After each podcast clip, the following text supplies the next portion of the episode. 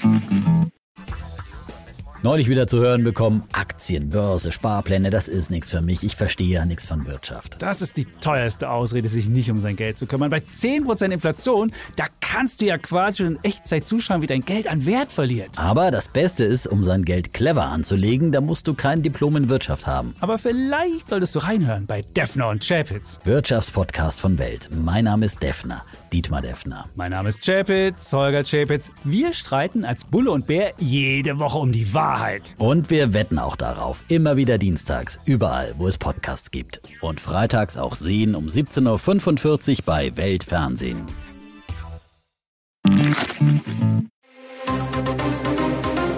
Das Bild News Update. Es ist Donnerstag, der 25. Januar und das sind die Bild Topmeldungen. Monster von Amstetten 28 Minuten vor Gericht. Hafterleichterung für Fritzl. Auf zwei Namen kommen sie nie. Bild enthüllt alle Stars der neuen LOL-Staffel. Stiftung Warentest, beliebter Spülmaschinentab-Klassiker knallt auf den letzten Platz. Es ist kurz nach 7 Uhr, als Josef Fritzl in einem Bus der Justiz am Landgericht Krems in Österreich vorgefahren wird. Das Monster von Amstetten sitzt hinter abgedunkelten Scheiben, angeschnallt auf der Rückbank. Fritzl wird von drei Justizbeamten begleitet. Er lächelt. 24 Jahre lang hielt Josef Fritzl seine Tochter in seinem Haus in Amstetten in einem unterirdischen Kellergefängnis fest. Er vergewaltigte sie tausendfach und zeugte mit ihr sieben Kinder. Eines von ihnen, die älteste Tochter, erkrankte im April 2008 lebensgefährlich. Sie war zu diesem Zeitpunkt bereits 19 Jahre alt und hatte zuvor nie den Keller verlassen. Fritzl brachte sie ins Krankenhaus. Damit wurde ihr Schicksal offenbar. Fritzl wurde verhaftet und 2009 zu lebenslanger Haft verurteilt. Heute Morgen wurde über die Zukunft des 88-jährigen Inzestvaters von einem Drei-Richter-Senat, alles Frauen des Landgerichts, entschieden.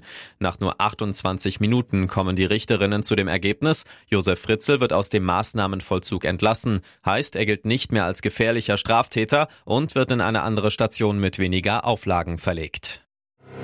Wer bislang dachte, dass Lachlegende Otto Walkes der größte Star der neuen LOL-Staffel wird, der hat sich wohl geirrt. Zu Ostern geht die Kultshow von und mit Gastgeber Michael Bulli Herbig bei Amazon Prime Video in die fünfte Runde. Ein Ende ist nicht in Sicht, denn LOL bricht regelmäßig alle Streaming-Rekorde. Das Geheimrezept von Beginn an, wer lacht, fliegt raus. In den vergangenen vier Staffeln und dem Weihnachtsspecial scheiterten bereits die größten Comedy-Stars an dieser bitter ernsten Regel. Doch diesmal greift LOL wirklich ganz, ganz tief tief in die Starkiste. Und zwar nicht nur aus der Comedy-Welt, sondern auch aus der Film- und Musikbranche. Bild erfuhr exklusiv, in den neuen Folgen stellen sich erstmals auch Kultsängerin und Moderatorin Ina Müller und Filmstar Elias Mbarek der Herausforderung auf gar keinen Fall auf die Comedy-Kunst ihrer Co-Stars zu reagieren. Immerhin, mit Humor kennen sich beide aus. Er brachte mit seiner Fuck You Goethe-Trilogie über 21 Millionen Zuschauer im deutschsprachigen Raum im Kino zum Lachen. Sie können wir regelmäßig bei lauten Lachanfällen in ihrer Sendung Sendung Inas Nacht beobachten. Ina Müller und Elias Mbarek treten in Konkurrenz mit Hazel Brugger, Mirja Bös, Ralf Schmitz, Michael Kessler, Thorsten Sträter, Olaf Schubert, Meltem Kaptan und, wie Bild bereits exklusiv berichtete, Otto Walkes. Gerade letzterer dürfte für viele Stars eine Art Endgegner sein. Was für ein Abstieg. Staunstiftung Warentest. Lange Zeit standen die Classic-Tabs von Somat ganz oben auf dem Treppchen bei Vergleichstests von Spülmaschinenmitteln. Jetzt schmiert der Klassiker ab und landet auf dem letzten Platz von 15 getesteten Produkten. Sieger im Vergleich wird ein Öko-Tab Newcomer. Über 5000 Mal liefen die Spülmaschinen im Testlabor von Stiftung Warentest, beladen mit Porzellan und Gläsern, mit Kunststoff und Edelstahlteilen oder auch mit Silberbesteck. Im Praxistest 15 Classic-Tabs Mittel ohne Regeneriersalz und ohne Klarspüler. Allein um die Reinigungsleistung zu testen, verschmutzte das Prüfteam mehr als 4200 Geschirrteile. Schwerstarbeit fürs Team und auch für die 15 Spültabs. Elf unterschiedliche Schmutzarten sollten sie möglichst restlos entfernen und für blitzblanke Sauberkeit sorgen. Am schlechtesten reinigten Tabs der Marke Finish. Nach dem Spülen waren deutliche Reste auf dem Geschirr zu sehen, etwa von Hackfleisch, Ei-Käseauflauf oder Creme Brûlée. Diese Süßspeise verwies allerdings alle Mittel in ihre Grenzen, betont die Stiftung Warentest. Fünf Tabs schneiden im Test gut ab, acht befriedigend, fassten die Tester zusammen. Doch nur zwei reinigen auch gut. Sieger Everdrop, der mit 37 Cent pro Tab extrem teuer ist, und Frosch Classic Limone 14 Cent. Die anderen Spülmittel hatten im Praxischeck mehr Mühe, den hartnäckigen Prüfschmutz zu entfernen. Sie reinigen bestenfalls befriedigend. Und jetzt weitere wichtige Meldungen des Tages vom Bild Newsdesk. Werden die Streikopfer abgezockt? Bahn kassiert alle Sparpreise ein. Es rollt kaum Einzug durch Deutschland, aber die, die fahren, sind irre teuer. Seit gestern wird der Fern- und Regionalverkehr der Deutschen Bahn bestreikt, mal wieder zum Nachteil der Kunden. 59 Prozent der Deutschen haben kein Verständnis für die Arbeitsniederlegung. Und die Bahn? Die hat zwar einen Notfahrplan erarbeitet, der wirkt aber wie eine Abzocke. Kostet ein One-Way-ICE-Ticket von Berlin nach Hamburg gewöhnlich zwischen 30 und 40 Euro, bezahlt man heute ab 85 Euro aufwärts. Gleiches gilt auch auf den Strecken Berlin-München, heute 157 Euro, sonst 80 und auf der Route Berlin-Frankfurt 135 statt 60 Euro. Laut einer Bahnsprecherin gibt es derzeit keine Sparpreise. Aktuell stehen nur die regulären Flexpreise zur Verfügung. Diese haben aufgrund ihres erweiterten Leistungsumfangs generell einen höheren Preis. Detlef Neuss vom Fahrgastverband ProBahn sagt, man versucht die Kunden über den Preis dazu zu bringen, erst in ein paar Tagen mit der Bahn zu fahren oder eben auf ein anderes Verkehrsmittel auszuweichen. Doch auch Flixtrain, Flugzeug und Co. haben ihre Preise durch den Streik angezogen. Ich habe von bis zu 400 Prozent teureren Tickets gehört, sagt der ProBahn-Vorstand. Ähnlich sieht's bei der Schienenalternative Flixbus aus. Auch da gilt, je mehr Fahrgäste, desto teurer wird die Fahrt. Geheime Notizbücher enthüllen das skandalöse Protzleben von Albert und seiner Familie. Monaco bebt. Schon seit Monaten gibt es Enthüllungen über Machenschaften in dem Zwergstaat, Seilschaften, schmutzige Geschäfte und immer wieder tauchte auch der Name von Fürst Albert II. auf. Aber was jetzt ans Licht kommt, ist unglaublich. Die französische Tageszeitung Le Monde hat Auszüge der Notizbücher von Alberts Vermögensverwalter Claude Palmero veröffentlicht. Der war über 22 Jahre lang der Hüter aller Geheimnisse der Familie nun kommt alles raus. Demnach hat Charlene rund eine Million Euro Taschengeld pro Jahr bekommen. Doch das reichte nicht. 2019 stellte Palmero fest, dass die Fürstin über acht Jahre rund 15 Millionen ausgegeben hatte. Immer wieder soll sie von Albert Finanzspritzen bekommen haben. Palmero schreibt an einer Stelle, Caroline und Stephanie, die Geschwister von Albert, bedienen sich ohne jede Scham und ohne zu fragen bei Juwelen und Kunst. Auch mit seiner Ex-Geliebten Nicole Kost stritt Albert, Sie wollte, dass er ihre Boutique in London finanziert. Palmero musste 350.000 Euro überweisen. Laut Palmero hatte Charlene mehrere illegale Einwanderer eingestellt, darunter ein Kindermädchen.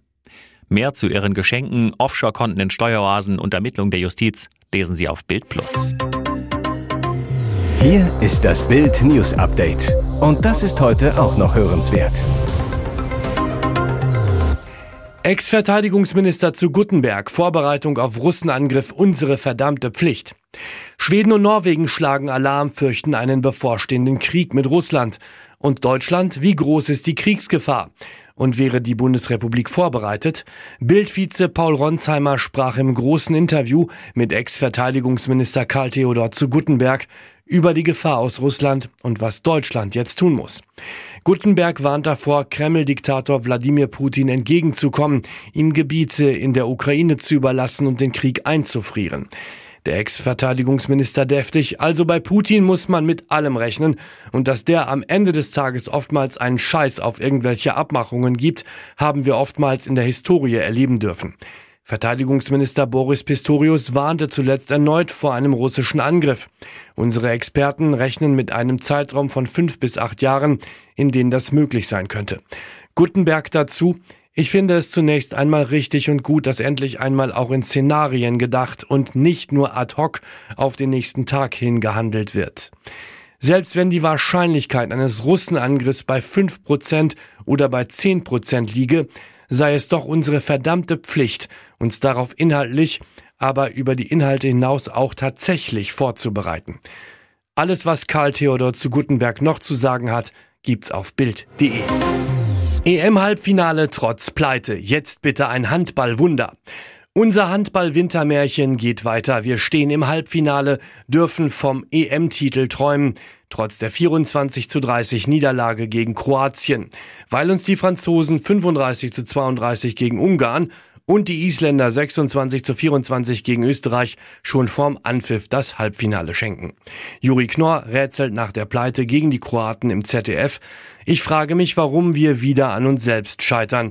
Was Knorr meint, es werden jede Menge Top-Chancen verballert. Bundestrainer Gislason während zweier Auszeiten genervt.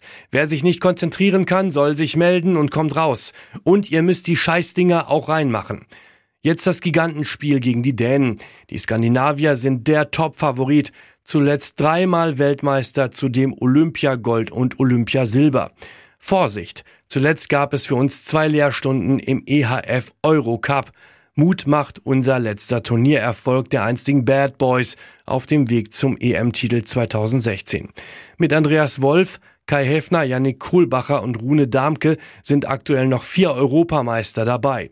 Johannes Goller, das Finale beflügelt alle Kräfte. Knorr, wir brauchen jetzt ein mittelgroßes Wunder gegen die Dänen. Jungs, holt euch das Finale.